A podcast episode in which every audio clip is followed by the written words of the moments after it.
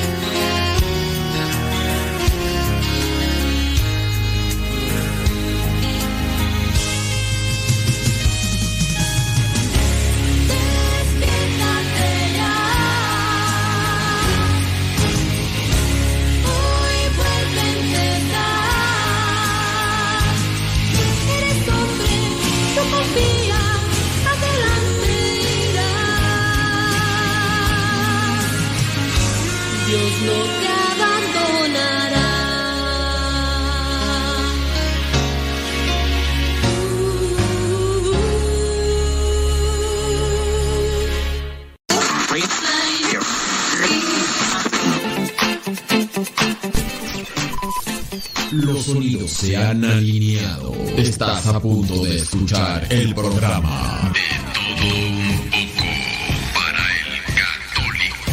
De todo un poco para el católico.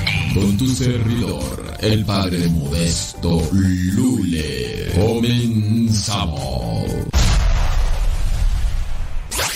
Radiocepa.com radiocepa.com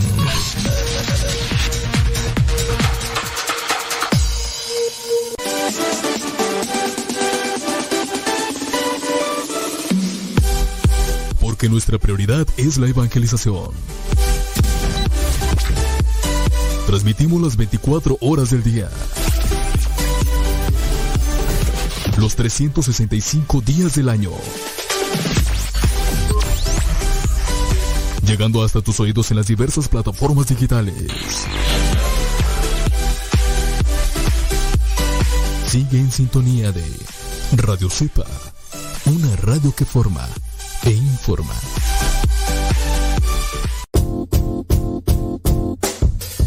Hola padre, somos las hijas de Laura y lo escuchamos desde Denver. Este programa nos ha ayudado en la escuela. Nos gusta la trivia y todos los días lo escuchamos y todas las mañanas. Saludos a mi hermana. Hola padre, Dios lo bendiga. Me gusta la pregunta preguntona. Saludos desde Denver. Adiós.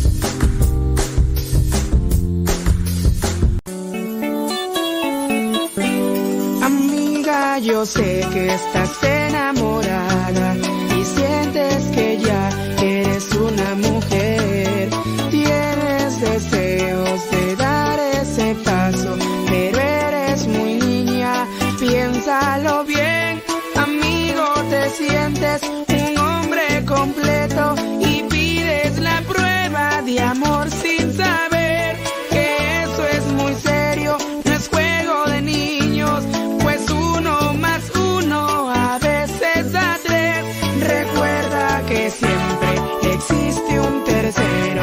puede.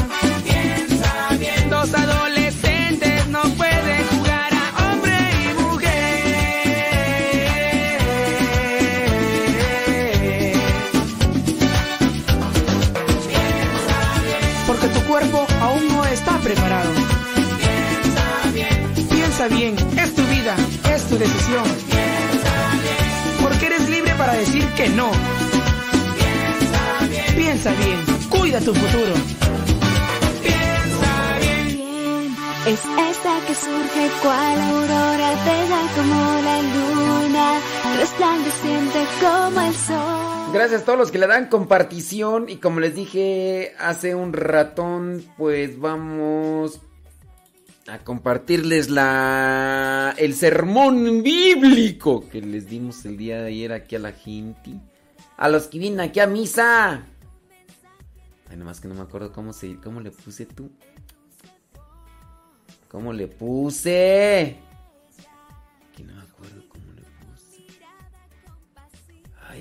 ¿Cómo le puse tú? Déjame buscarlo por fecha. Ahorita, ahorita, ahorita lo pongo. Terminando esta rola, la morenita con Luna Aker, que ya no se llama Luna Aker, dijo que ya nos iba a llamar Luna Aker y ya. No me acuerdo cómo se llama en la vida así. Nomás nos quedamos con Luna Icar, así se llamaba antes.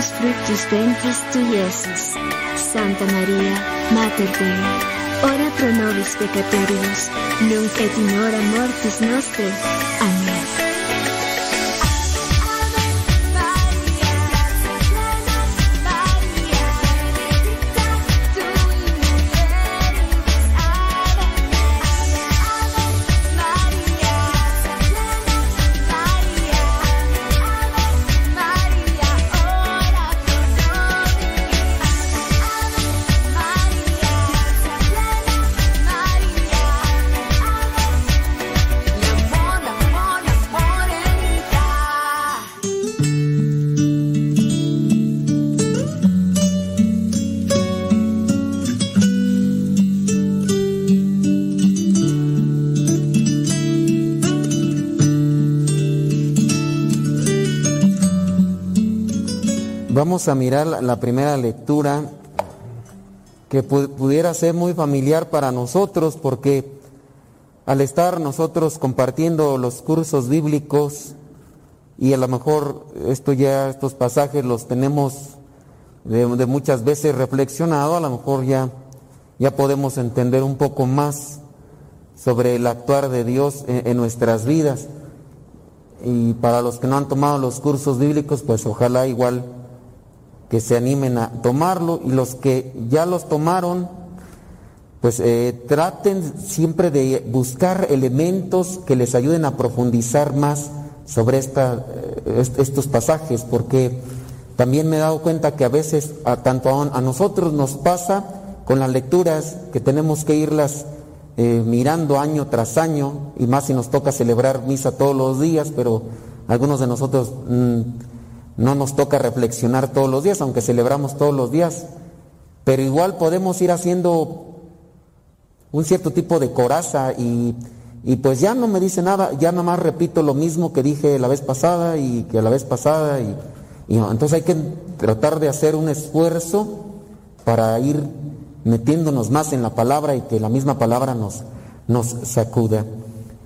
Hoy yo en esta primera lectura, Éxodo capítulo 2, versículos del 1 al 15, e- encuentro la manera de actuar de Dios, a veces para nosotros incomprensible, y que pudiera situarse en muchos de nuestros casos.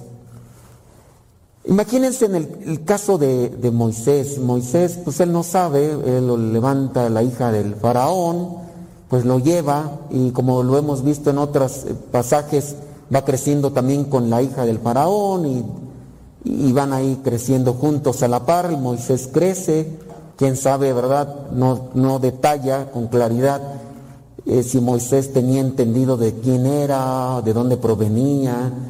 Y uno se puede como que acostumbrar se pueden acostumbrar al modo de, de vida y en el caso este, pues, el estar en una situación, por decirlo así, privilegiada, pues qué preocupación, él no le preocupa si va a comer o, o- o qué si tiene para comer o no. Él vive como si fuera del faraón, pero un día hace un acto a su perspectiva heroico y ese acto heroico como tal no se le valora y después incluso se le revierte todo, después de ser uno de los que están ahí con el faraón, ahora es perseguido por él. Son situaciones que se, desacomodan, a veces nosotros no, no hacemos eso para que se desacomode, pero y llega ahí esta situación. Lo voy a acomodar en la situación actual. Podemos estar en la familia, en el trabajo, acostumbrados a un trabajo. Y ya nosotros pensamos que así vamos a estar bien y que vamos a estar por mucho tiempo. Pero un día pasa algo en el trabajo, en mi relación con mi jefe, con un compañero, y por esa situación me despiden. Y puede ser que las cosas me causen un conflicto interno. O también puede ser una cuestión familiar. Estoy tan bien con mi familia. No sé, me vienen a la mente mafufadas, pero imagínense que otro caso. Imagínense que ustedes están bien como matrimonio.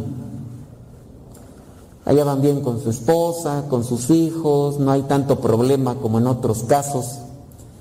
Pero el esposo, en una situación de debilidad, en un tiempo atrás, mucho atrás, tuvo un desliz. Y en ese desliz salió premio mayor y escondió el premio mayor.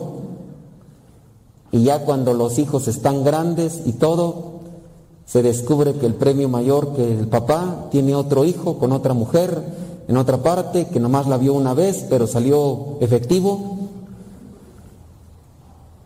Y entonces se descubre todo esto. ¿Qué hacer? Se desacomoda todo. La situación de esposa con los hijos, pero voy a creer como mi papá, pero pues es que nomás lo hizo una vez, pero pues dice que esa vez salió bien y, y se desacomoda todo. ¿Cómo tomar esta situación? Moisés estaba en una situación estable, acomodada. Un día hace él algo pensando que está bien, pero después se lo echan en cara a sus mismos paisanos. Y ya después tiene que salir huyendo. Y ya nos quedamos ahí, ¿verdad? Solamente en esta situación donde sale perseguido por el faraón. ¿Cómo actuar? ¿Qué pensar? Dice en el versículo 15, en efecto, en cuanto el faraón supo que Moisés había dado muerte a un egipcio, lo mandó buscar para matarlo. Pero Moisés huyó y se fue a vivir a la región de Madián. Allí se sentó cerca de un pozo. Y ahí se queda el, este pasaje. ¿Cómo adoptar una situación donde puede ser que Dios esté trabajando en nosotros o cómo es que debemos de asumir una situación de desestabilidad emocional, espiritual, laboral y familiar? Pues no nos queda más que ponernos en manos de Dios Aquí este hombre Moisés, ya vamos a ver en el pasaje, ¿verdad? Porque ya lo conocemos, sabemos que él llega a este lugar, es recibido por una familia, dentro de la familia comienza a trabajar y Dios comienza a hacer un proyecto en este hombre que si bien hizo algo malo matando al egipcio pensando que estaba haciendo un bien, al final de cuentas cometió algo que se iba a tomar para tratar de ayudar a otros. Y son de esos planes misteriosos de Dios y cada caso, verdad, será particular.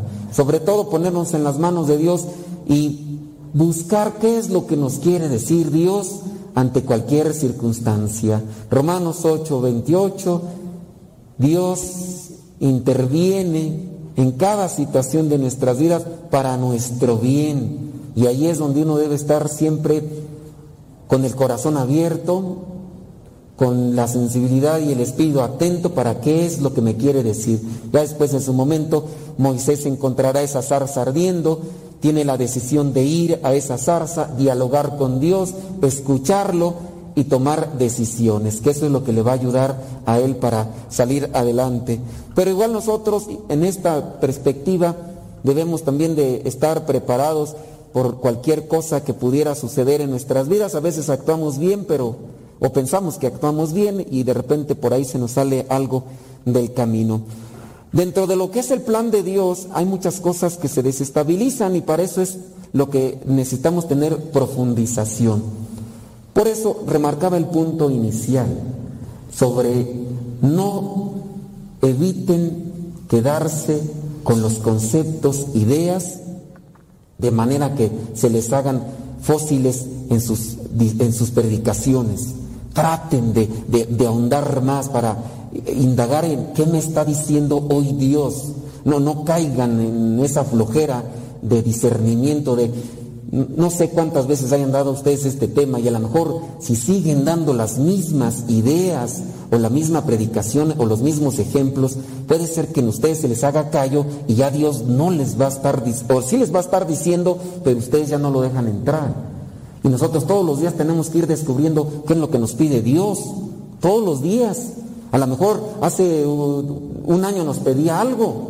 A lo mejor mi proyección para lo que me estaba pidiendo Dios era algo y a lo mejor ya en este año ya cambió. La situación incluso social que nos rodea es diferente. Entonces tenemos que hacer cambios. Y así es la vida, no es lo mismo para nosotros, incluso eh, también como consagrados. Tenemos una proyección, yo cuando sea sacerdote voy a hacer esto, el otro, y, y de repente van cambiando también las cosas y tengo que ir, ir acomodando, ir preparándome, formándome, instruyéndome para poder dar un resultado a lo que Dios me está pidiendo en el día a día. Por eso nos hace falta el discernimiento en la reflexión. Y quiero unir esto del discernimiento y la reflexión a lo que nos dice el Evangelio. En el Evangelio hay un reproche hacia aquellas personas que solamente están buscando a Jesús por una conveniencia particular, personal. Podemos incluso adjudicarle el término egoísta, solamente se busca a Dios de manera egoísta. Y es ahí cuando empieza a decirles a reprender a los pueblos, dice el versículo 20 de Mateo 11. Entonces Jesús comenzó a reprender a los pueblos donde había hecho la mayor parte de sus milagros porque no se habían vuelto a Dios. Para volverse a Dios, nosotros necesitamos hacer exámenes de conciencia, reflexionar, interiorizar. No basta con que ustedes y yo hagamos una promesa en un día en específico y hasta traigamos una crucecita y ya porque estoy dentro del grupo ya me sienta yo bien y que ya piense que me volví a Dios. La lucha es todos los días. No nada más estar buscando a Dios. ¿Por qué empezaron a buscar a Dios? ¿Quién sabe? A lo mejor alguno de ustedes estaba muy necesitado, a lo mejor uno de sus hijos estaba enfermo, o a lo mejor el viejo era bien borracho, o a lo mejor la señora no sé, o algo por ahí, y empezaron a buscar a Dios por esa intención pequeña. Pero el hecho de que ustedes hayan comenzado a participar de los cursos bíblicos les llevó a ahondar más sobre el cambio de vida necesario para ustedes y ya después no solamente se sintieron bien con el cambio de vida, sino que ahora incluso buscaron participar y compartir lo que ya Dios había depositado en sus corazones. Sí, está bien, tenemos que ir en un proceso. Hace poquito miraba por ahí el proceso psicológico en los matrimonios, en las diferentes etapas, que comienza con el enamoramiento, o el primero el, el descubrimiento, descubren a esa persona con la que se sienten atraídos, como que hacen conexión, y ya empiezan a conocerse, y ya después del conocerse puede darse el enamoramiento. Y hay muchos que se casan enamorados, pero poco a poco empiezan a descubrirse más cosas y ya después viene también esa etapa que puede llegar en cualquier momento, o ya les llegó, que es la desilusión. Y no la desilusión de la persona, sino de la desilusión que ustedes habían creado de que esta persona siempre olía de esa manera como les llegaba bañado toda la noche. Y no es así, o sea, el, señor y la señora pues también tienen una... mm, este, un aroma, un, sudor, que- y eso puede desilusionar a muchos. O a lo mejor pensaban que eh, su esposo no tenía gases, o pensaban que a lo mejor, uno muchas veces yo, me día, disculpen, yo un día sí me escandalicé porque yo pensé que las mujeres no roncaban, yo había estado los hermanos. Pero no es porque yo haya estado así, no, Dios me libre, no, Dios, ag- ag- agárrame, Señor. y- pero un día en un retiro, eh, de que era velada, yo andaba por ahí confesando, entonces ya miré a una muchacha ahí que estaba ahí, ya le ganó el sueño y estaba ahí, no hombre, tremendo oso, dije, "Ay, las mujeres roncan, roncan las mujeres, yo pensé que nada más los hombres, ¿no? Y hasta eso no, no traía compresora grande, ya las que traen compresora grande, ¿ah? Entonces uno a veces trae ideas y, y idealiza y eso puede ser que así como que causa, yo me causó a mí conflicto porque yo sí pensé que no, nada más los hombres son, y no todos, ¿verdad?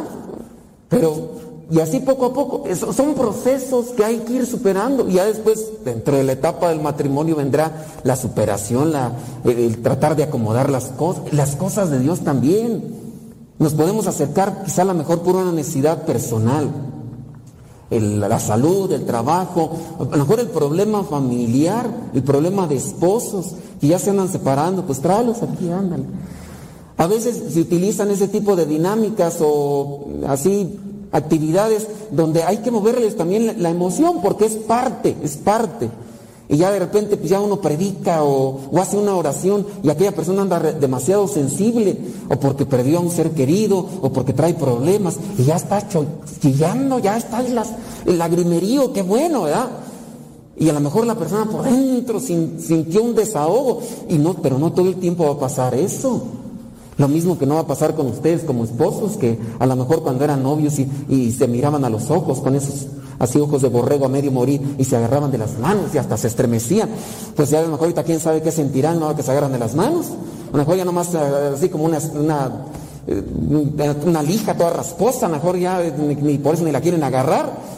¿Quién sabe, verdad?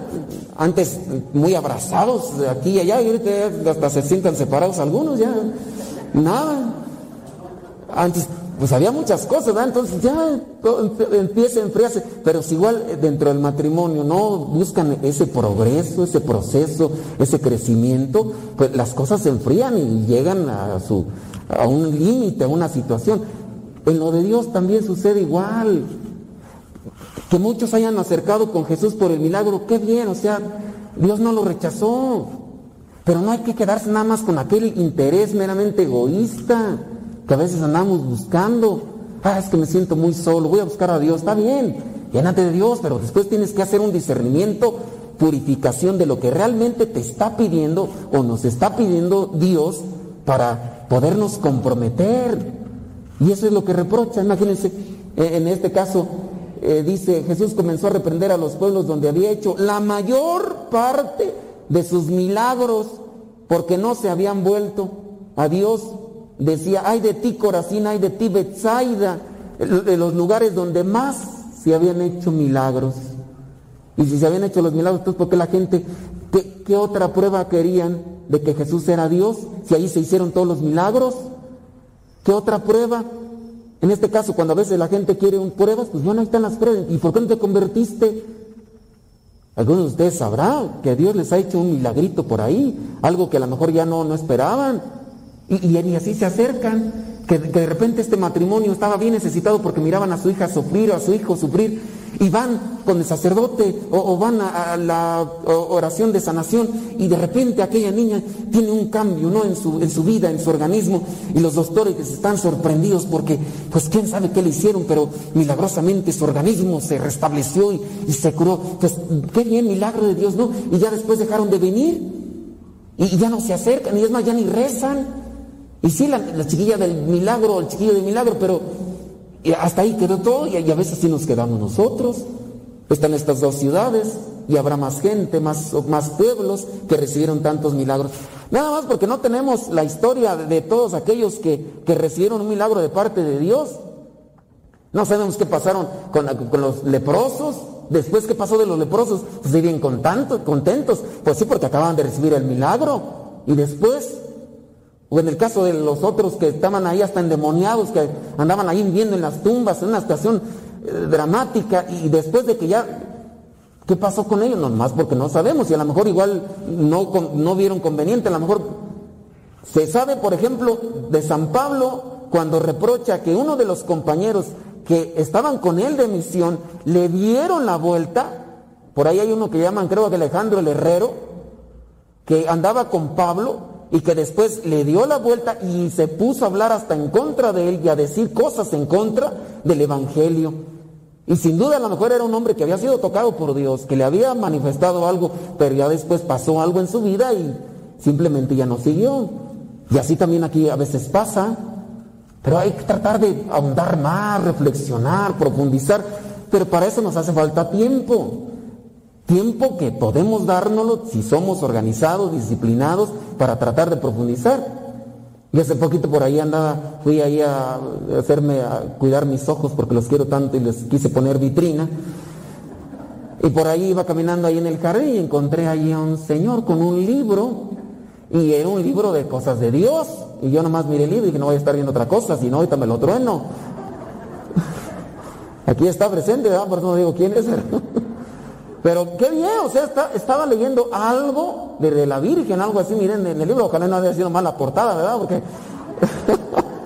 a veces dan ese tipo de, mañas, ¿verdad? Que nomás la portada ahí, pero estaba leyendo algo para instruirse, para ustedes no, se queden. Luego hay gente bien dejada, somos bien pachorrudos, flojos, holgazanes, y ya, con ya. Ah, nomás, ay, ay, ay, ay, ay, ay. A veces la queja de usted, no tengo tiempo, no sé leer. Pues si no sabe leer, busque unos audios ahí en el YouTube. Pues, ¿a dónde van? Luego hay veces que veo yo, cuando me subo a la micro, ahí tengo chance de irme de metiche. Y luego me toca ver a las personas que van ahí en los automóviles. Hay veces que los he visto algunos, que los que están casados ahí, mudos, mudos. ¿Quién sabe qué irán escuchando? A lo mejor van escuchando a Lupillo Rivera, Belinda, quién sabe quién van escuchando. Pongan unos audios, algo que les vaya a ir, por lo menos, si, no platican entre ustedes, por lo menos váyanse nutriendo de Dios.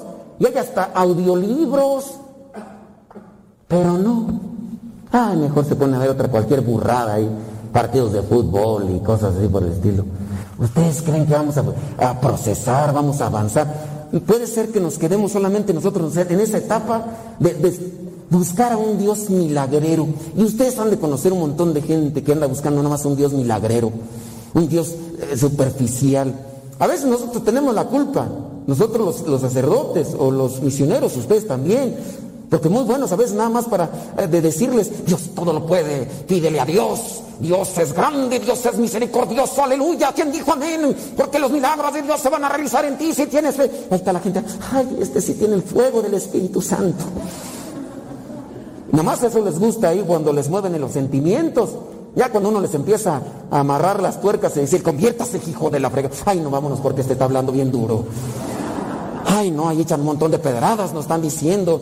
Ya les digo a estos que se quedan jetones a veces en la misa, y a veces ya por eso no quieren venir. O les digo a esos viejos borrachos ahí que se ven con la cara de marihuanos que traen ahí, también ya no, ya no quieren venir. O a veces les digo de los chamaquillos estos flojos holgazanes o estos eh, geniudos, esas chiquillas berrinchudas, tampoco ya a veces no quieren venir. Pero si no vienen, pues que no vengan, pues pero uno trata, pues, si así me hicieron responder y de hacer un cambio, Dios quiere que, nos convirtamos. ¿Y que, cómo nos vamos a convertir si también nada más anunciamos a un Dios milagrero?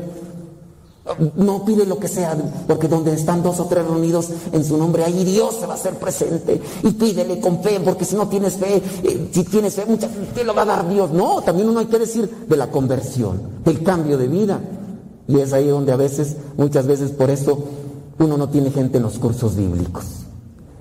Donde de repente uno empieza así a darles duro, ya la gente no viene. No, a mí hábleme bonito, no me hable tan fuerte, no me golpee tan. No, es que usted es bien exigente, es que usted yo la verdad, yo nunca miré un curso bíblico. ¿Ustedes han visto la película Misionero?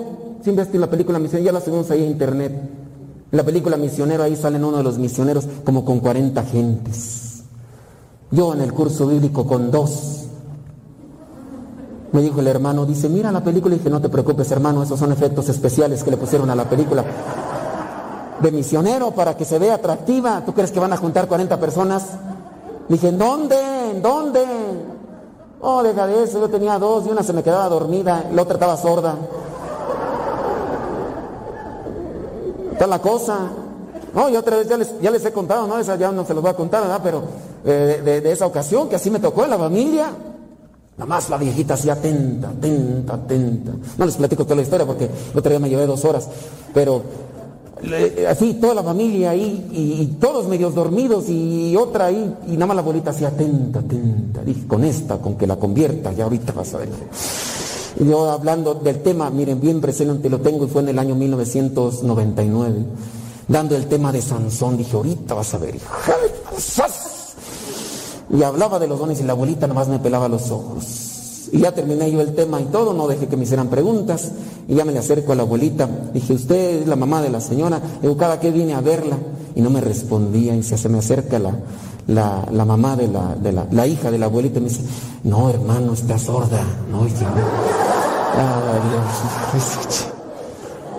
O sea, no, no es chiste, es una realidad. O sea, por eso les digo yo que eso que miraba yo en la película de Misionero, dije, no, son los efectos especiales, ¿tú crees que?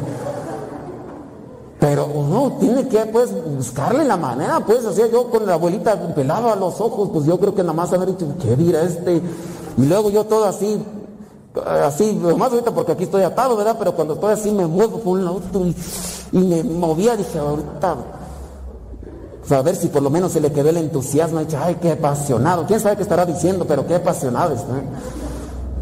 Pero sí nos, toca hacer eso para no ir descubriendo la, sociedad y el mismo país eh, de México, hablando de un país muy católico, por eso está como está, porque los que estamos evangelizando quizá no estamos ayudando a conocer a un Dios verdadero. Estamos quizá a lo mejor dejando mucha superstición. Hay mucha devoción, devoción de medallas, medallas de San Benito. Uy, ¿quién no carga con la medalla de San Benito pensando que el diablo va a salir corriendo en cuanto vea la medalla diciendo, ¡ay, no! Si, les, ustedes creen eso, déjenme decirles que traen ahí la medalla milagrosa, traen el escapulario. A lo mejor, miren, a esto aquí, lo más para los que se me están quedando así mirando con los ojos así de huevo cocido. ¿Qué está diciendo el padre? Sí, la verdad no, el diablo no, en cuanto vea la medalla de San Benito no crean que va a correr. A lo mejor hasta lo tienen ahí a un lado, allá a un lado, allá hasta a lo mejor hasta se le está durmiendo porque a un lado de ustedes. Hay que entender muy bien para qué son los sacramentales y para qué en este caso son estos signos. Ya después eso, si ustedes están ahí incógnita, eso, por eso vengan a los cursos bíblicos. Pero hay mucha gente, ¿cuántos de ustedes no estaban creyendo que por poner el rosario en el retrovisor ya no les iba a detener la policía porque no traían licencia? ¿O cuántos de ustedes no llegaron al, a bendecir el carro y hasta me llegaron a decir, padre, échale agua bendita para que no me choquen. Uy, sí, como si los que te fueran a chocar, ay, no, aquí no sé, quién sabe por qué me retaché, ah, es que le echaron agua bendita, por eso no lo choqué. Y así muchos de seguro creen eso y a veces lo piden sin darse cuenta. Ay, padre, échale, mucha agua bendita para, para que no me choquen. Ahí en Estados Unidos me han dicho, échale agua bendita porque como no traigo licencia, porque no me agarren. Pues, ¿cómo está eso pues? O, cuando piden una bendición de su casa, ya piensan que con echarle uno la bendición, ya lo de la casa ya se van a salir los malos espíritus. Los malos espíritus los tienen ustedes porque no se confiesan. Y ya ustedes piensan que ya pues echarle mucha agua como aquella señora, tantas veces se lo he platicado, pero pues ni modo, es, algo de, lo cotidiano. Esa señora que me pidió allí que le echara, andamos bendiciendo casas y traía yo la cubeta y dice, ¿qué va a hacer con toda esa agua bendita que traía una cubeta yo? Le dije, pues voy a seguir bendiciendo. Dice, no me podrá echármela toda el agua bendita aquí en el patio. Y yo, ¿para qué o qué? Pues es que mi esposo cuando yo me voy a mi trabajo trae a su amante ya para que no entre. O sea, pues ¿cómo? O sea, pues tú piensas que por echarle guía a la cubeta de agua, ay, el amante, no puedo entrar mi vida. Hay una barrera invisible. Ay, no sé. Ay, algo hicieron. No sé, o sea, bueno, quedemos con lo que les dije a ustedes de esa cuestión. Nos quedamos con pura superstición. Y por eso la gente nada más anda buscando el puro milagrero o el Dios milagrero. Y ustedes como evangelizadores, bueno, los que están evangelizando y los que no, evangelícense para que traten de descubrir todo esto que, que muchas veces se ha quedado más por una tradición o por algo que nada más es así como que algo que venimos arrastrando. Son devociones y tradiciones que la verdad, pues sí son buenas, pero que si nos quedamos nada más con las puras devociones y tradiciones o esas cosas que vienen así como que ya porque lo hacen todo. No, yo, digo, la procesión, qué bien. Alguien hizo una procesión a, ¿a dónde? A la basílica. Qué bien, o sea, sintió bonito y todo. ¡Qué conversión! Decía la señora aquella que encontré en Tarimoris, padre, más. Mi esposo cuando va la peregrinación a la basílica, nada más cinco días le ayuda, le, aguanta la conversión porque está bien cansado.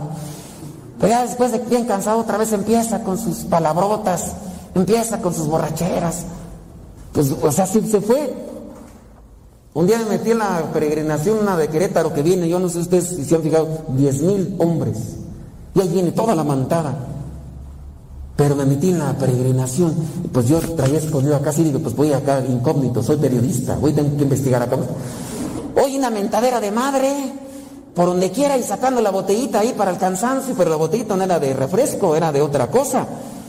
Y yo digo, pues está bien, o sea, ya vienen aquí en la peregrinación, pero hay que darles algo más sustancioso, porque si nada más se queda en la pura peregrinación y decir ya con eso, entonces nos quedamos en devociones y tradiciones y no buscamos a Dios desde adentro para hacer una conversión.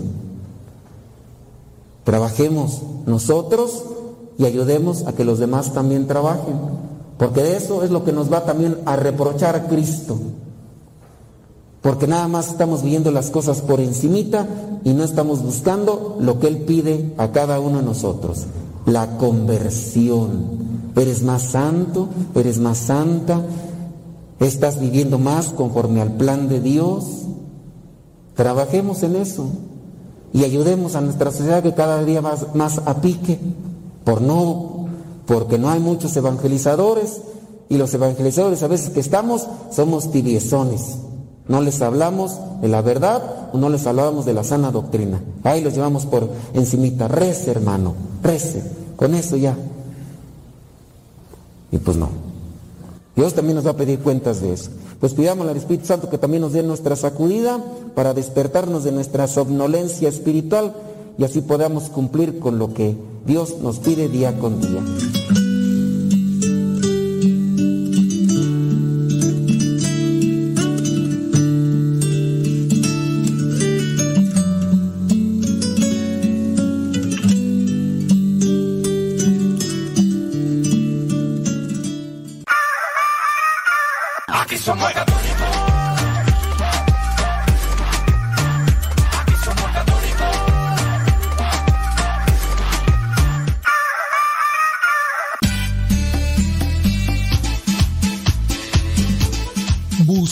De voz de Radio Cepa al número de California, área 323 247 7104. Habla y deja tu mensaje. Di tu nombre donde nos escuchas y tu mensaje. Recuerda el número es de California, área 323 247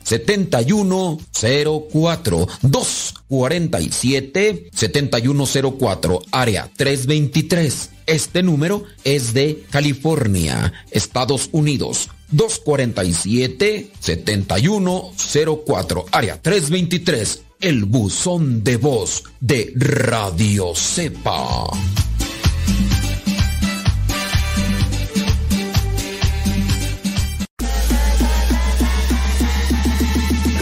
corazones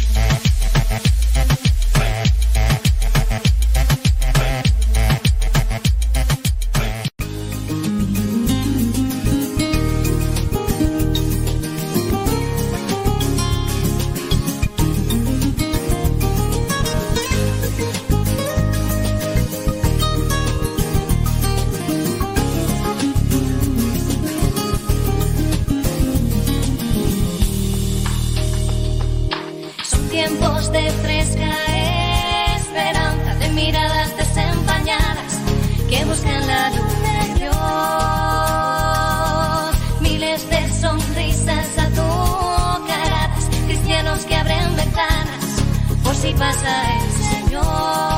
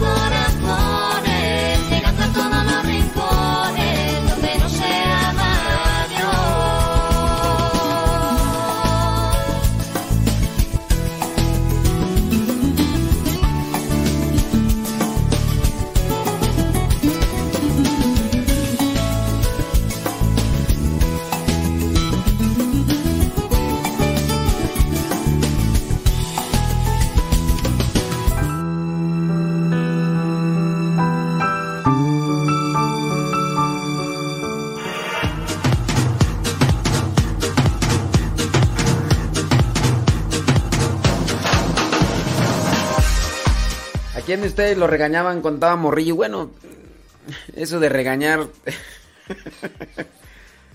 todavía, todavía. Sí, yo he presentado mi interpretación de regaño.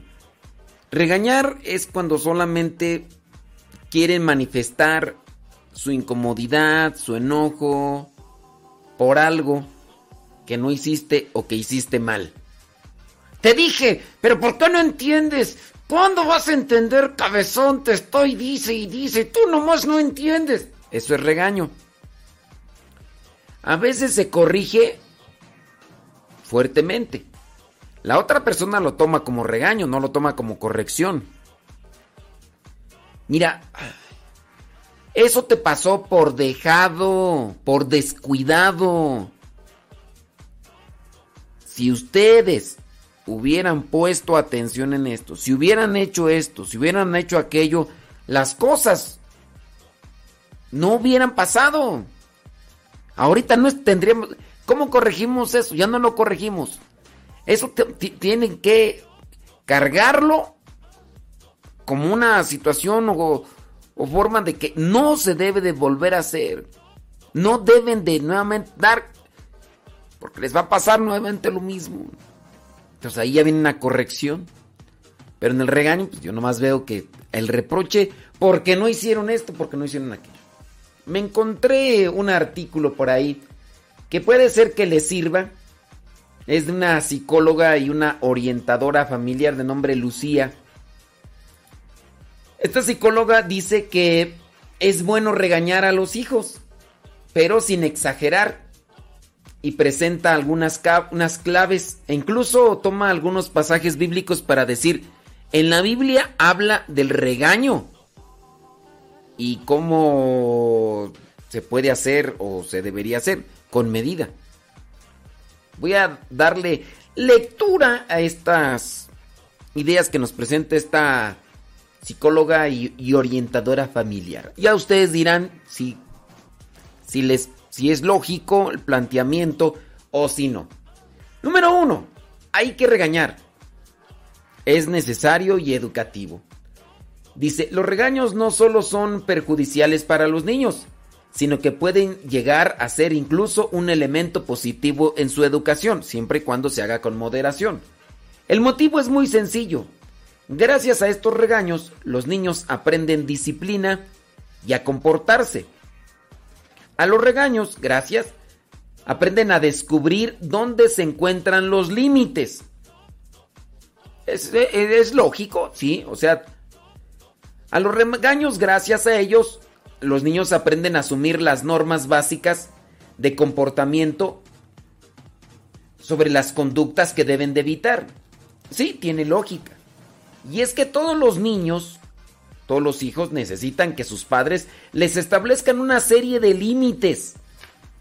Se trata de una forma de prepararles para la vida y de enseñarles que cuando se desafía a las normas, hay alguien, sus padres, que les detendrán, que les llamarán la atención, que buscarán siempre su corrección. Por ese lado, entonces, son buenos los regaños. E-, ese es el primer planteamiento. Es necesario. A lo mejor, no sé si ustedes a sus niños lo regañan o no. Número dos, hay que dosificar las regañadas. Hay que dosificarlas. Solo se deben utilizar las regañadas en un momento adecuado. Sobre todo porque cuando se regaña demasiado, son sermones paternos. Se regañan demasiado, demasiado, los sermones paternos comienzan a perder eficacia. Si se regaña demasiado, demasiado, demasiado, los sermones o los regaños pierden eficacia. Pues es que hay de regaños a regaños, ¿no? Hay veces que, por ejemplo, la mamá, uno está queriendo explicar, esto lo pongo yo como, como ejemplo, ¿no? De lo que sucede el, niño hizo algo, no sé, a lo mejor llegó tarde. ¿Pero por qué? ¿Por qué estás llegando a esta hora? Te dije que no llegaras. Mira nada más cómo vienes. Amá, pero... ¡Que te calles! ¡Cállate! ¡Te dije! ¿Sí o no te dije? Amá, ¿sí o no te dije? Pues no me dices que me... ¡Cállate! ¡No me estés diciendo! ¿Por qué tú no entiendes, cabezón? Te lo estoy dice y dice, luego le pasa algo. A ver, ¿por qué no entiendes? Dime, ¿por qué no entiendes? Es que cállate, no me digan, no me digan nada. ¿Eh? Me van a sacar canas verdes. Me van a sacar canas verdes. ¡Ay! Ya me tienen hasta la coronilla. Ya me tienen harta. Siempre hacen lo mismo, siempre hacen. ¿Cuándo me vas a entender? Dime, dime, ¿cuándo, ¿cuándo me vas a entender? Dime, cállate. Oh. Digo. Y hay veces que ya la mamá anda toda neuras y pues, óyeme, pues. Entonces regañe, regañe, regañe, regañe, regañe. Y pues no. Entonces hay que dosificar las regañadas. Número 3.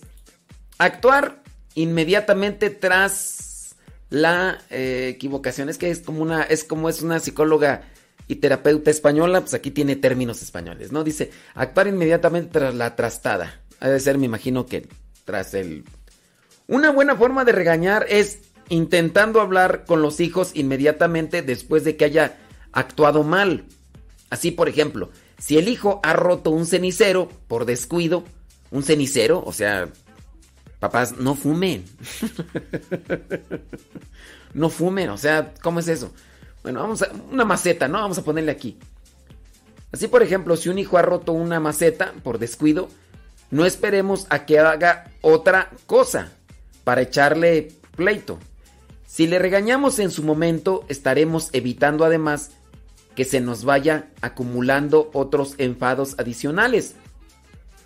También, por ejemplo, olvidó sacar al perro para que pues, hiciera sus necesidades. Hay que llamarle la atención. A ver, hijo, tú dijiste que querías un perrito. Muy bien, ya se te compró.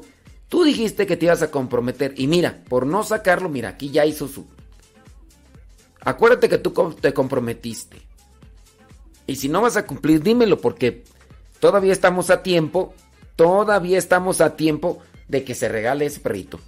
Y si viene para la próxima y, vuelve a pasar, ahora sí, acuérdate. eso podría ser un ejemplo, ¿no? Entonces, actuar inmediatamente y pues moderar, ¿no? Ya dosificar las regañadas. Número cuatro, no sé qué pienses hasta este punto de las regañadas. Número cuatro, ser muy claros explicar la relación entre su hecho y las consecuencias. Conviene que le expliquen de inmediato las consecuencias de su descuido. También los porqués de ser más cuidadoso con las cosas. o sea, no solamente decirle, es que eres un tonto, eres un sonso, eres un bueno para nada. Ya te he dicho un montón de veces, tú nomás no entiendes. No, explicarle. Hiciste esto, que yo te había dicho que no lo hicieras. Yo te había advertido que si hacías esto, como resultado iba a darse esto. Si se da esto, después va a pasar esto y esto y esto. Y tú, en parte, por tu descuido, por tu dejadez o por tu desinterés, vas a ser culpable de que pasen todo este tipo de cosas. Bueno, si le explicas, solo así conseguirá encontrar una relación exacta entre la regañada y su mal hacer. Y si es que tú has moderado las cosas, sabrá que solamente le regañas cuando te desobedece. Y además sabrá que al desobedecerte estará haciendo mal y que tendrán efectos negativos y que a su vez tendrá resultados negativos. Tengamos en cuenta en este sentido, dice la terapeuta, que el hijo ya no es un bebé, hablando de un niño al cual se le está orientando. Ahora es capaz de razonar y necesitará saber más que nunca los por qué y para qué de hacer las cosas. Entonces por eso se le explica, cuando ya entiende ya entiende muy bien, ya sabe qué hacer y todo. Entonces, ser claros en la explicación de la regañada. Sí, pues. Número 5. Mantenerse firmes ante las cosas de los niños. A partir de los 7 años, dice esta terapeuta, los niños ya son capaces de desplegar todo tipo de estrategias Dice, de los sonoros berrinches habremos pasado a las caras de lástima, las réplicas, los actos de rebeldía. O sea, ya tienen herramientas con qué defenderse, con qué justificarse. Cuando los hijos se comporten así, solo podemos actuar de una forma, con firmeza. Debemos tener en cuenta en este sentido que si consentimos que nuestros hijos se valgan de este tipo de trucos, para hablarnos lo único que estaremos consiguiendo es que sus estrategias se conviertan en una espiral ascendente, es decir, empiezan a hacer, mamá, perdóname, perdóname, mamá. Y tú está bien, pues, ya no llores, que me partes el corazón. Entonces hay que ser firme. Yo, yo te dije que si para la próxima vez que no sacaras a tu perrito para que hiciera sus necesidades, yo te dije que lo iba a regalar. Y puede ser que el esposo venga y diga, ya, mujer, no seas este, no, seas tan dura. Eres muy dura, hombre, con el chamaco, hombre, o sea, No, firmeza ante todo. Si por el contrario el niño o la niña es de los que planta cara, llegará un momento en que no habrá quien lo pare. Es decir, que haga su berrinche. Y si no cumples, y puede ser que te agarre odio, puede ser que te agarre coraje, pero tendrás también igual en su momento que buscarlo y decir, ¿verdad que estás enojado por lo que hice? Pero dime, ¿Te advertí o no te advertí? ¿Te dije o no te dije? En sí, ¿yo fui la mala o tú fuiste el que no te preocupó? Si en realidad amabas a tu mascota, hubieras puesto atención, pero quiere, eso quiere decir que no la amabas. Y ahora entonces yo soy la mala o el malo, debe dependiendo. Bueno, eso es lo que yo presento aquí. No sé qué tú digas de esto, de que es necesario la corrección. ¿Cómo ves? ¿Cómo buenas estas ideas o qué rollo? Platícame, cuéntame, dime. Cuando todo parezca ir peor y no encuentres la solución, búscame. Esperaré aquí.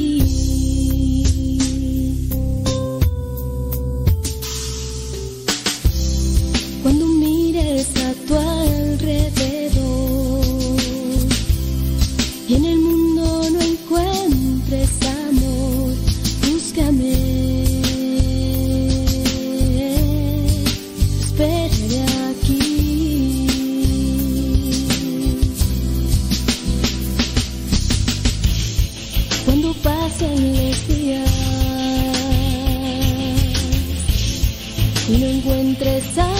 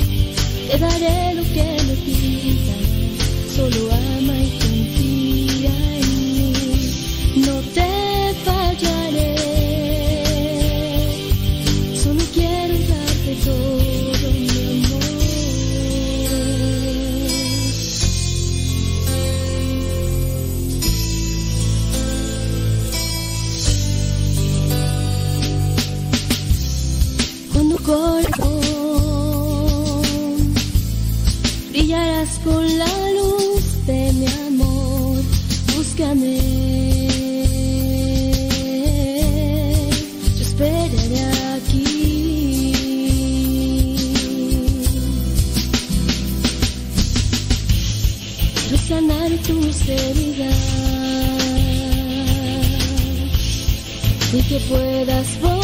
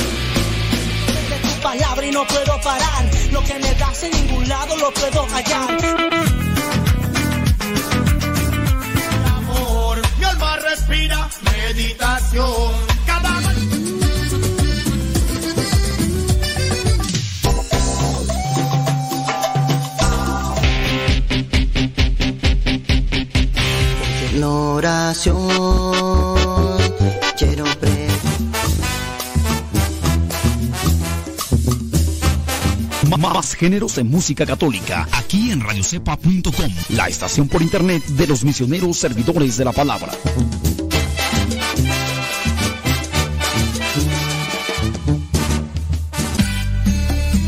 Tío esto es que me gusta escuchar mucho Nano Sepa.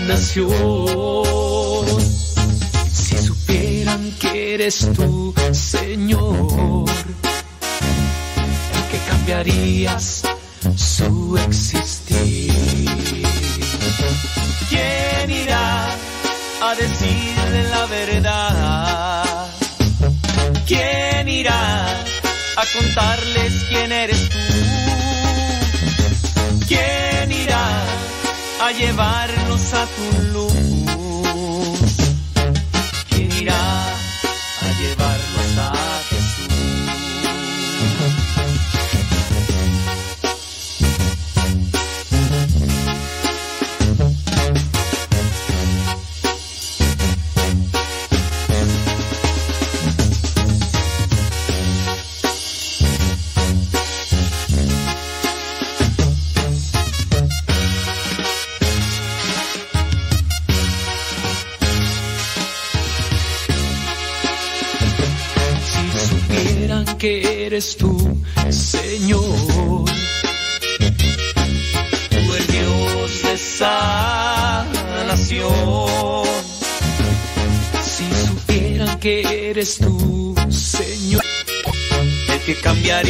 Su existir.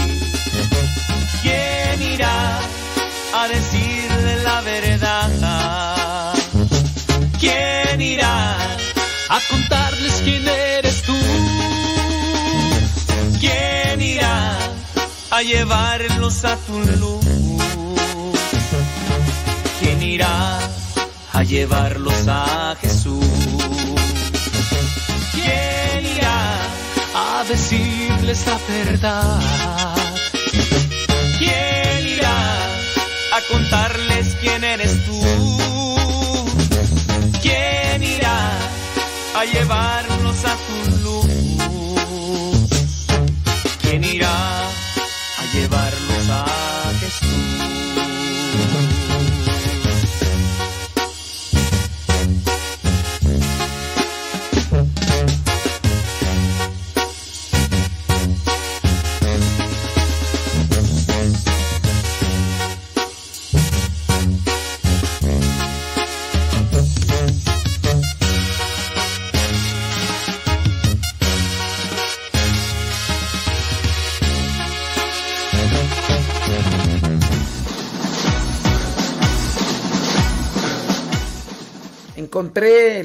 artículo que dice 16 hostias consagradas siguen incorruptas por muchos años, más de 85 años después del prodigio. El prodigio eucarístico de, así se llama, ¿eh? no, no es, se llama el lugar Moraleja de en medio, ¿no? Eh, tú vas a decir, ah, eh, esa es la moraleja. No.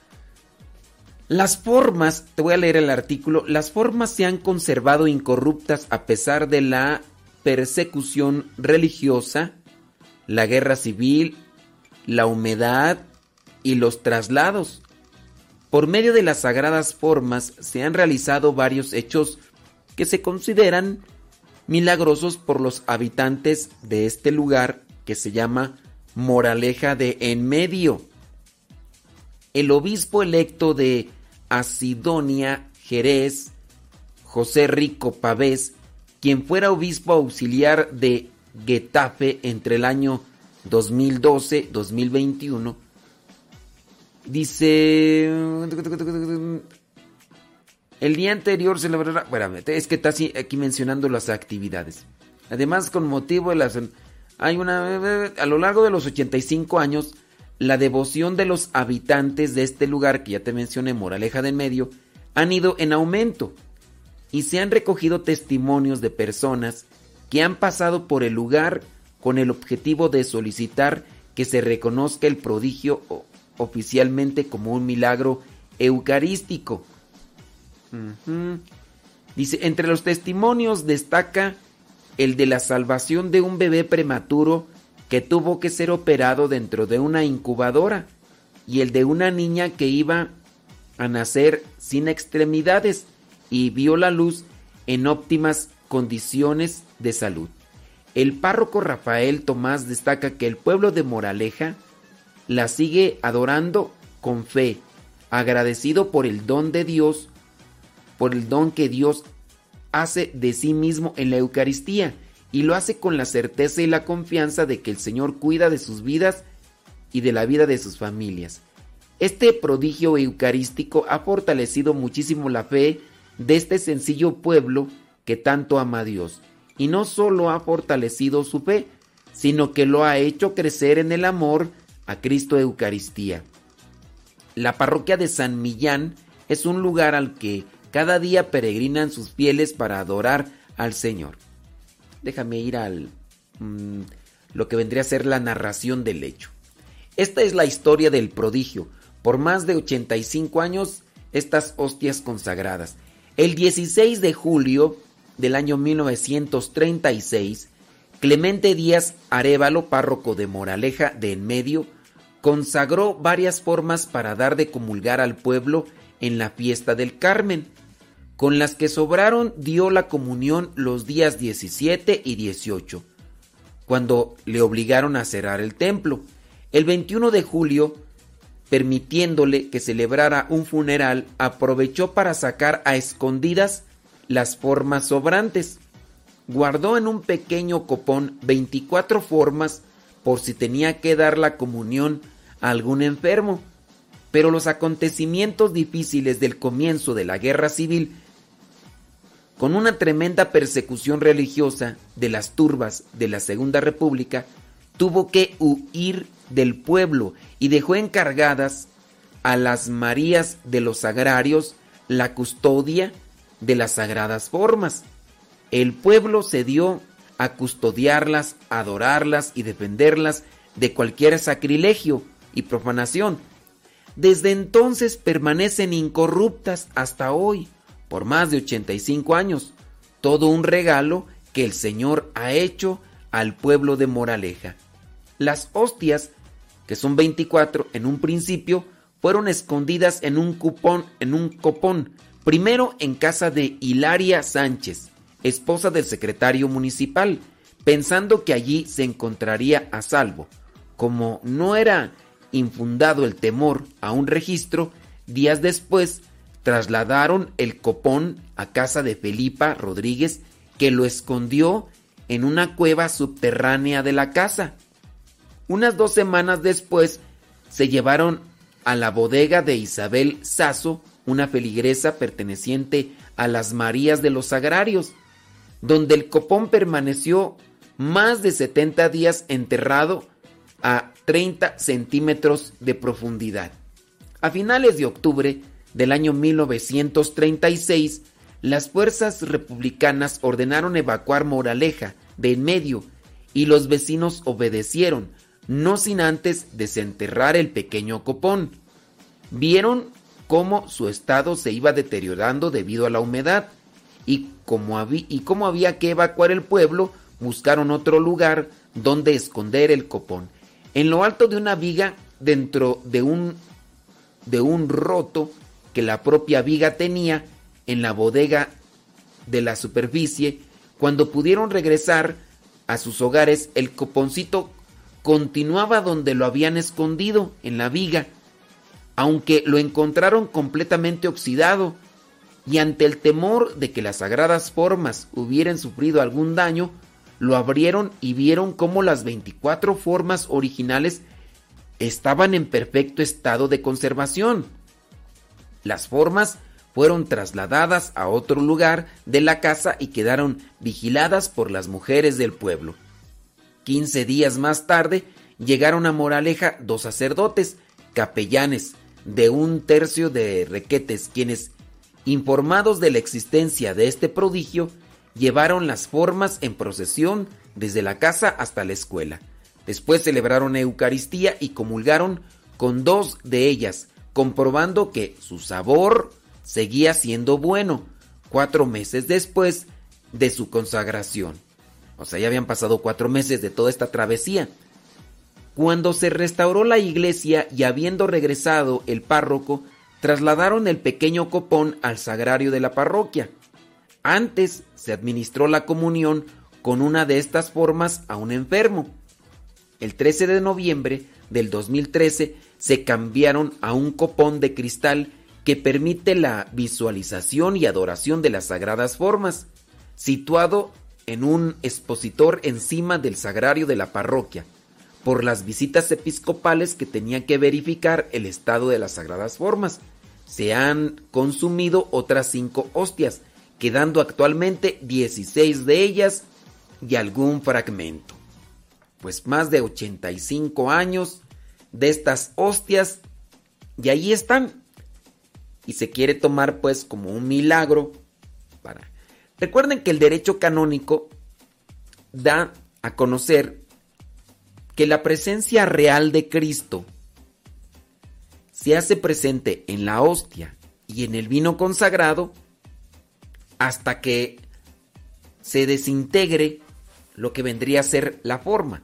Es decir, por ejemplo, una hostia consagrada. La hostia consagrada, si se pone en agua, comienza a desintegrarse, ¿no? Por eso es que cuando se encuentra una hostia tirada o en un libro, en algún templo, lo más recomendable es o dársela al sacerdote para que el sacerdote la ponga en agua o en su caso, si ustedes no ven al sacerdote y todo, ustedes pónganla en agua de manera que se desintegre. Después dirán ustedes, bueno, ¿y ya después qué se hace con esa agua? Lo que se hace con esa agua es ponerla en una maceta. Así de sencillo. Igual, por ejemplo, con los purificadores. Los purificadores que ayudan a limpiar el copón, por eso es que se utilizan lo que es esta agua, se deja ahí para que se disuelva, porque desintegrar creo que no es el nombre propio, ¿verdad? que se disuelva más bien, que se disuelva y ya después se coloca esta agua en una maceta. Esto se los digo para que lo tengan. En el caso de estas de estas hostias consagradas que están ahí por más de 85 años, que yo no entiendo, ciertamente, bueno, habría que analizar, ¿verdad? Me imagino que están hablando aquí de este poblado Moraleja de medio que ha de estar en España, porque habla de la guerra civil. Aquí no detalla bien el este artículo sí se refiere a España, pero muy posiblemente, por lo que habla de la guerra civil. Pero entiendo yo que si el pueblo de Dios traía estas hostias, no sé, las hubieran consumido. Pienso yo, pienso yo, que las hubieran consumido, incluso como alimento eucarístico para fortalecerse y mantenerse en pie ante la persecución. Digo, ¿por qué guardarlas? Si es el pan bajado del cielo para darnos esa fortaleza que necesitamos para seguir en este camino y las hostias no se consagran para exponerlas solamente. De hecho, las que se exponen después de cierto tiempo hay que consumirlas y poner otras hostias. No quiere decir que ya porque tienen, ah, oye, pues ahí las hostias tienen un año, yo creo que ya ni Cristo está presente. O como cierto sacerdote, ¿verdad? muy popular que sale por ahí en un canal de televisión católica, dijo que Cristo dejaba de estar en la Eucaristía en cuanto una hostia tocaba el suelo. Porque le preguntaron y pues ahí él dijo, no, pues Cristo deja de estar en la Eucaristía cuando la Eucaristía toca el suelo. Eso no. El derecho canónico establece que cuando se disuelve la materia, en este caso, ahí deja de estar. Cuando, por ejemplo, nosotros consumimos a Cristo y va a nuestro organismo, en la medida que se va disolviendo y lo va agarrando nuestro organismo, ahí también eh, deja estar la presencia real y viva de nuestro Señor Jesucristo. Solo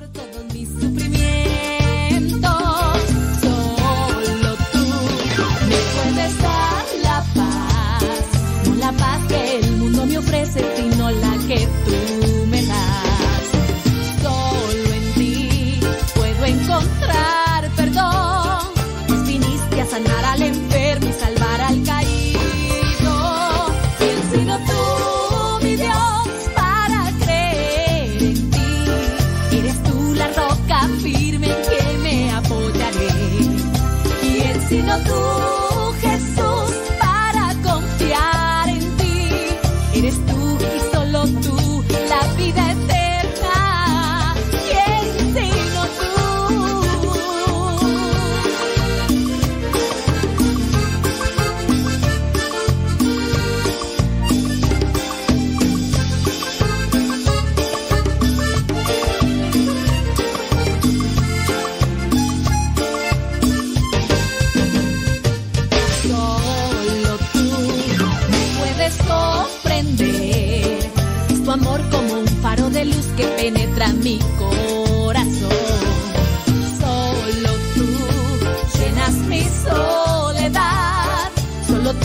podido llenar todos esos vacíos.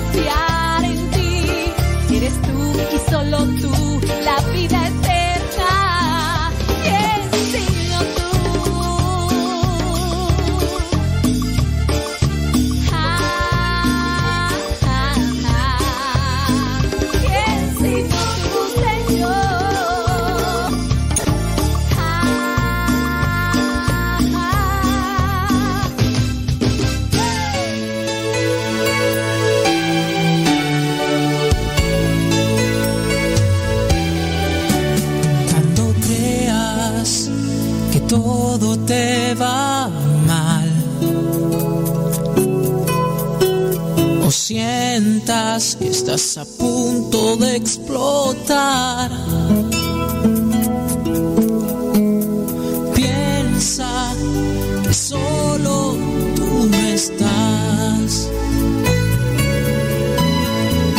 Piensa que a tu lado alguien va.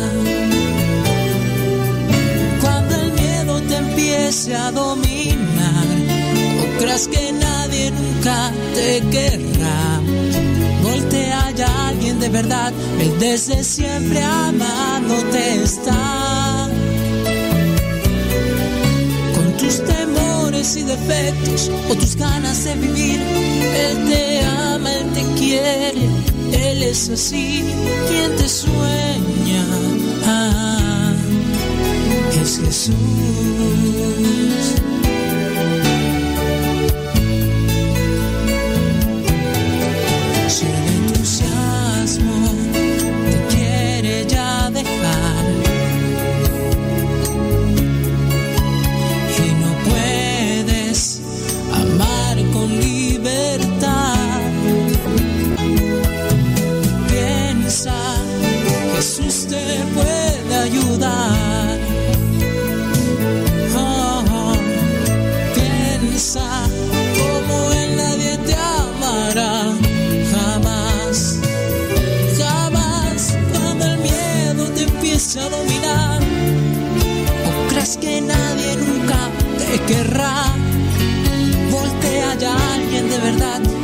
desde siempre amándote está.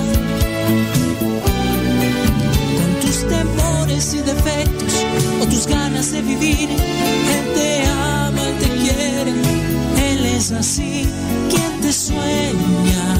Ah, es Jesús, quien te sueña, ah, es Jesús.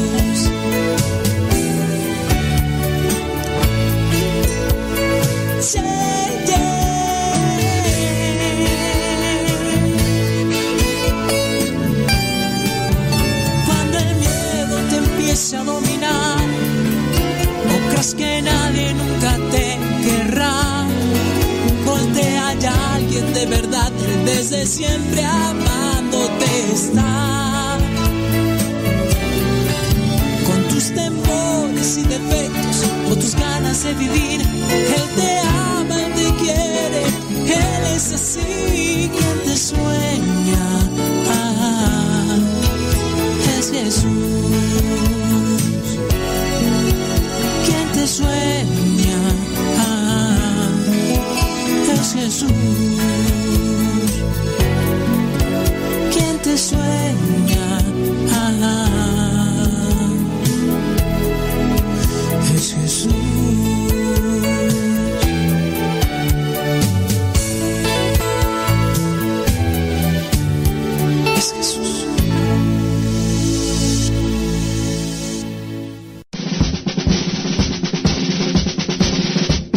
Una frase o un pensamiento quizá no cambien tu vida, pero te podrá ayudar para generar una reflexión que te lleve a un cambio en tu manera de vivir. Vámonos al segmento Las frases del Facebook.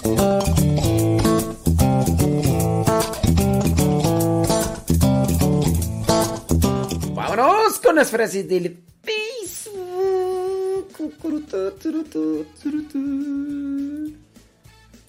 También ustedes traten de agarrar frases.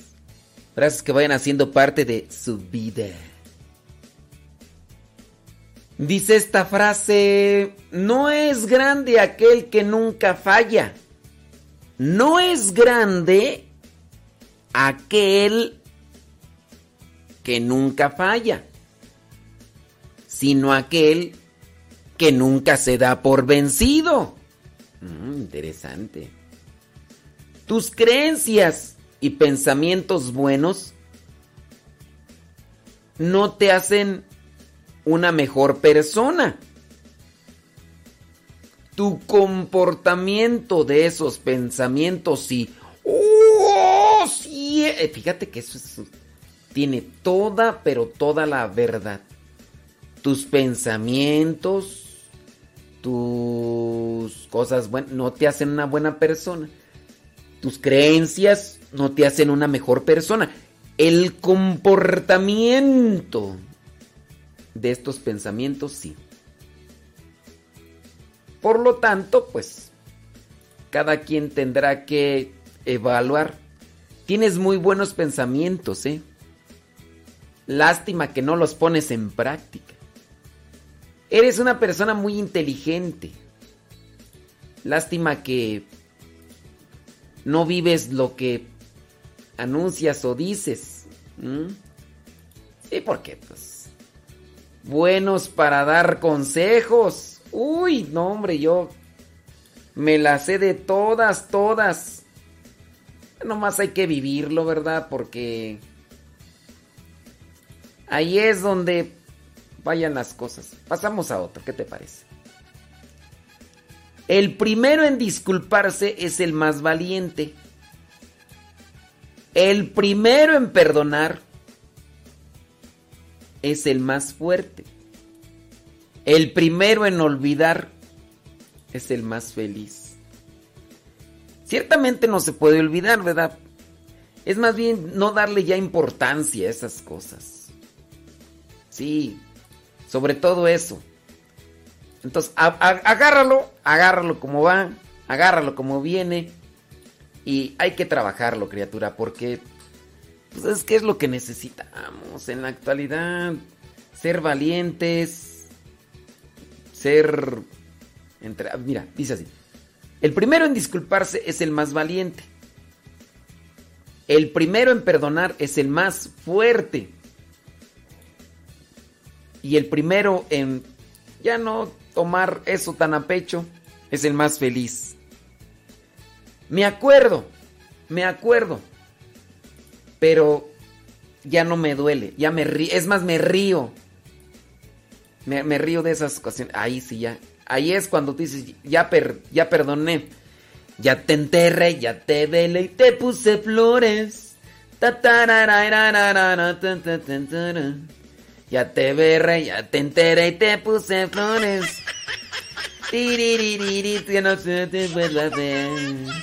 Y sin ilusiones. Vámonos con otra frase. La belleza es vivir la vida. Ser feliz con uno mismo y no preocuparse por lo que la gente piensa de ti. La belleza es vivir la vida, ser feliz con uno mismo y no tomarle demasiada importancia a lo que la gente piensa de ti. ¿Qué piensan de mí? Uy, si te dijera. Uy, si te... No, no, no, no. Así que... Trata de ser feliz como una lombriz. Vamos a otra frase. Una persona enojada es rara vez razonable. Una persona razonable es rara vez enojada.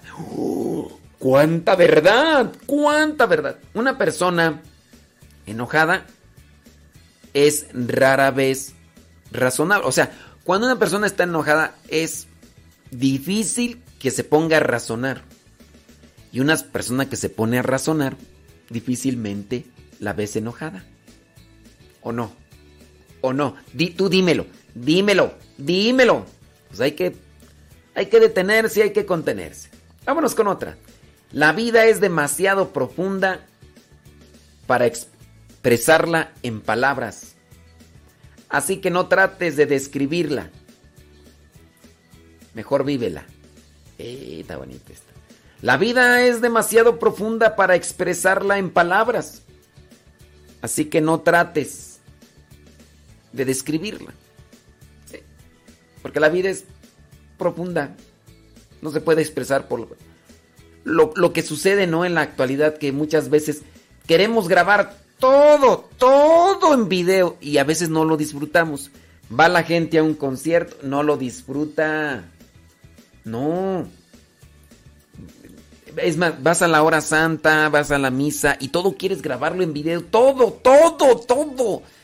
Y yo digo, no, así no. No, porque... Ni se hace oración bien, ni dejan hacer oración bien y... Oh, pues hombre, luego, luego... Que cada quien agarre lo que le acomode sabroso.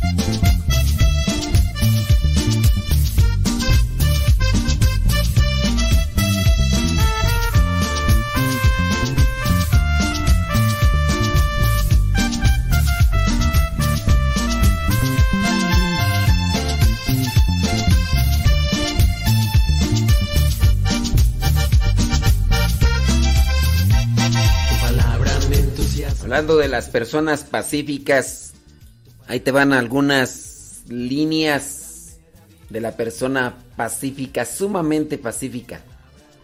Dice, una persona que tiene paz es disciplinada, es organizada. Tiene paz la persona y dentro de esa paz sabe que, pues bueno, a mí me toca realizar esto, yo ya tengo mis tiempos, tengo mis formas, así que que no pan del cúnico, que no pan del cúnico. Está todo bajo control, decía el Chapulín Colorado. Así que una persona que es pacífica, tiene orden en su vida, tiene orden en sus, en sus acciones. Hay que también acomodar, bueno, pues establezco, me toca hacer esto, bueno, voy a tratar de acomodarlo para no estar siempre con esa apuración, con esa neurosis, esa... No, no, no. Número dos, responden en vez de reaccionar. Cuando sucede una situación no deseada, estas personas que son altamente pacíficas porque tienen ya un orden en su vida, crean un espacio, una pausa y en ese breve momento ajustan su pensamiento y sus emociones para actuar de manera pues hábil.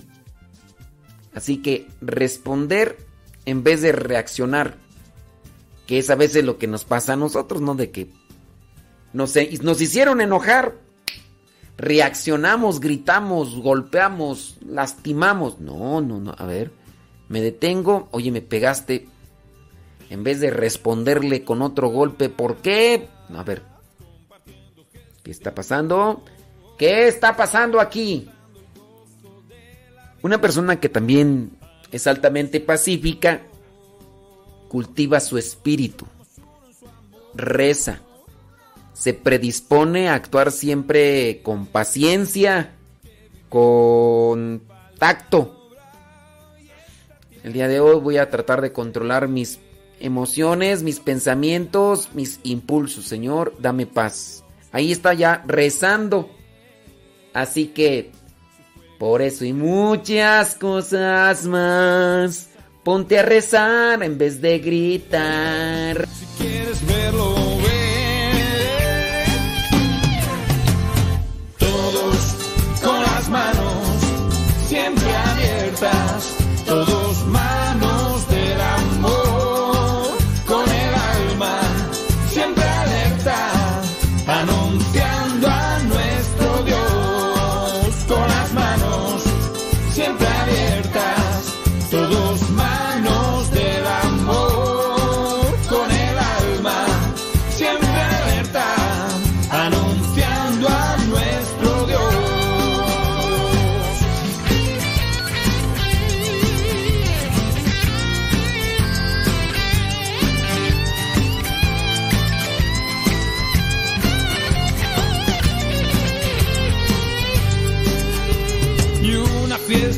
hace lugar. Que hace poco ruina y va a ser con un fermento rico, humilde y cercano que hace a los de al lado crecer. Todos somos uno en su amor, muchos entregados al ver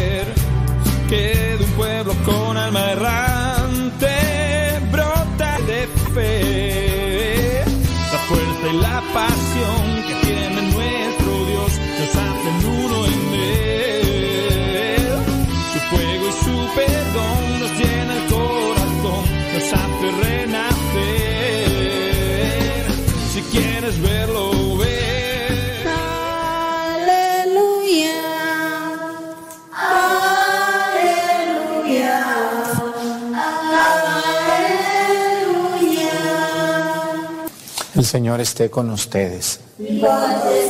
Lectura del Santo Evangelio según San Mateo. En aquel tiempo Jesús exclamó, Te doy gracias, Padre, Señor del cielo y de la tierra, porque has escondido estas cosas a los sabios y entendidos, y las has revelado a la gente sencilla. Gracias, Padre, porque así te ha parecido bien. El Padre ha puesto todas estas cosas en mis manos. Nadie conoce al Hijo sino el Padre, Y nadie conoce al Padre sino el Hijo y aquel a quien el Hijo se lo quiera revelar. Palabra del Señor. Gloria a ti, Señor Jesús. Siéntense, por favor. Para poder recibir la palabra de Dios como se debe de recibir, hay requisitos. Para todo hay requisitos.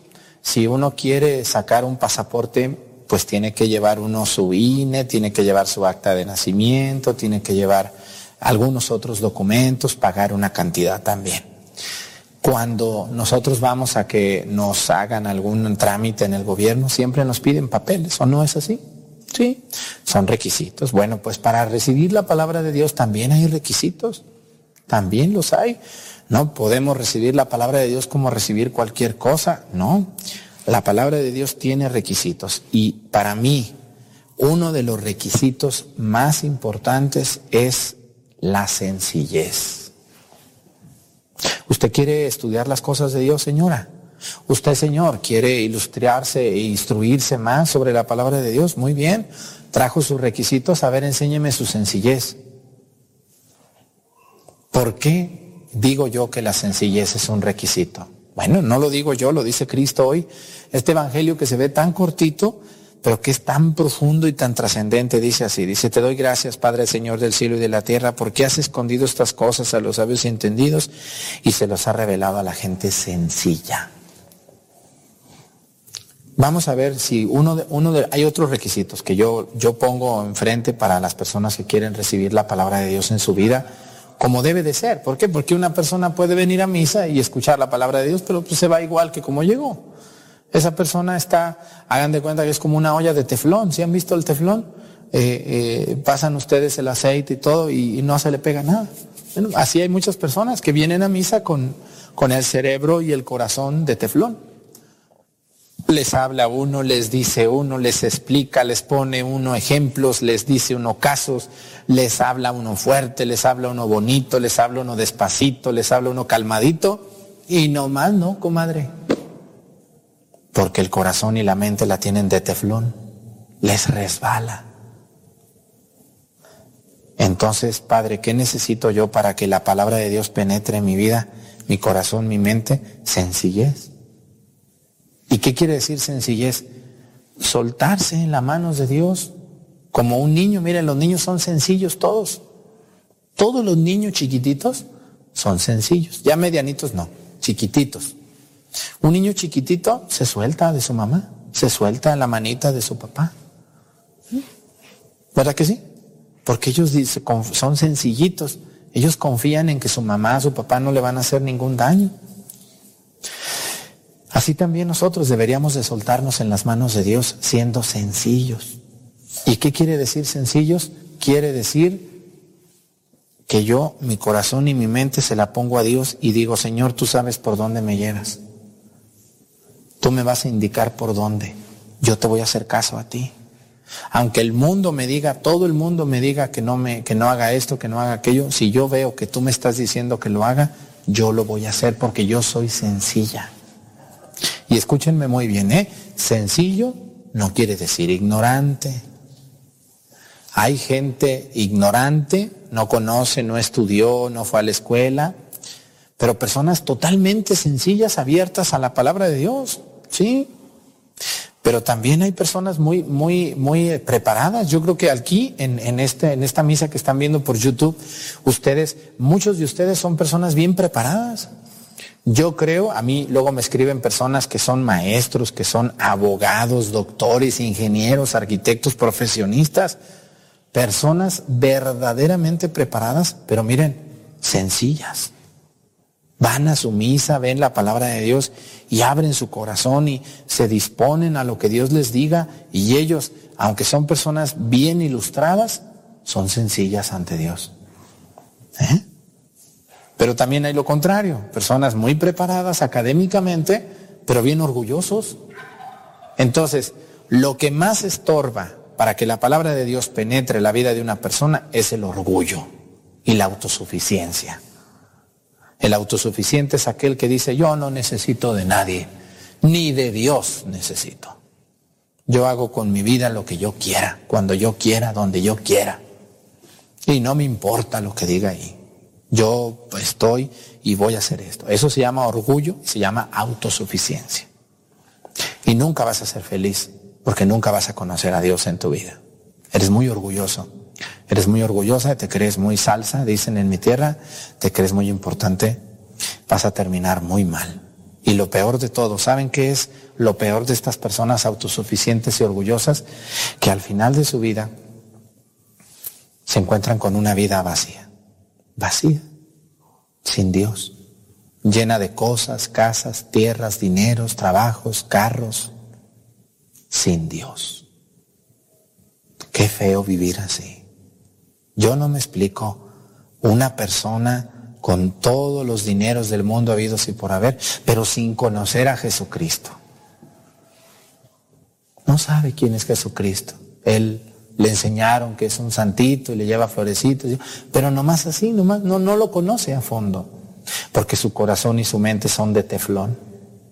Le habla a uno y le resbalan las cosas. Y tenemos mucha gente así. Bueno, la sencillez es eso, es la no autosuficiencia, pero podemos hablar de otras, otras cosas. Lo otro que no quiero terminar la humildad sin decirles es, la sencillez es ver la palabra de Dios sin esos ojos de criticones que tenemos. Hay gente muy criticona que van a misa y nomás están viendo a ver en qué se equivoca el padre o la hermana o la que da las pláticas para estar. O sea, cuando vayan a misa, dejen sus tijeras en la casa. ¿Sí saben para qué sirven las tijeras? Hay personas que se vienen a misa y en lugar de traer el misalito o algo, se traen sus, agarran las tijeras y se las echan a la bolsa. Para estar en misa, miren. Ay, el Padre, ¿por qué habla así? Ay, el Padre, ¿por qué nos dijo esto? Ay, usted no se fije en lo que está diciendo el Padre, fíjese lo que dice la palabra de Dios y déjelo entrar a su corazón. Luego estamos viendo que si las flores están volteadas, que si la vela ya se acabó, que si el sonido no funcionó. Yo tengo gente en, WhatsApp que nunca me escribe algo bueno. Pero cuando nos equivocamos en la muchacha que leyó andaba despeinada, ¡pum! agárrense porque sopas, mi amigo. Igual si el padre anda despeinado, greñudo, todo, agárrese, padre, porque ahí le va mi veneno. Así hay personas que venimos a misa con las tijeras. Entonces, como en misa estamos viendo a ver en qué se equivocan, porque lo que dicen no me gusta, porque me, me, pasan a traer, pues mejor me pongo a ver los errores para justificarme. Así es el, el, el, criticón. Como, como, no le va bien, entonces, ¿qué hace? Bueno, pues se pone a ver los defectos de los demás para señalarlos, para que no vean los suyos. Y entonces la sencillez de la que habla Jesús para venir a misa se termina. Hay que venir a misa con el corazón abierto, con la mente despejada y decirle al Señor, aquí estoy Señor. No soy perfecta, soy una persona enferma, estoy, soy muy orgulloso, quisiera cambiar mi manera de pensar y amarte a ti por sobre todas las cosas. Ilumíname mi mente con este evangelio tan hermoso. Qué bonitas palabras de Jesús. Dice, gracias Padre, porque has escondido estas cosas a los sabios y entendidos y se las has dado a los sencillos. Como usted, señora, muchas, el 90% de los que ven esta misa son gente muy sencilla que quiere cambiar su vida. Yo los felicito. Suéltense como los niños se sueltan en las manos de Dios y verán que Dios no los va a dejar. Y discúlpenme los orgullositos que están viendo la misa con sus tijeritas en la mano. Dios que los bendiga. Dios que los bendiga mucho en su vida y en su corazón. Ah.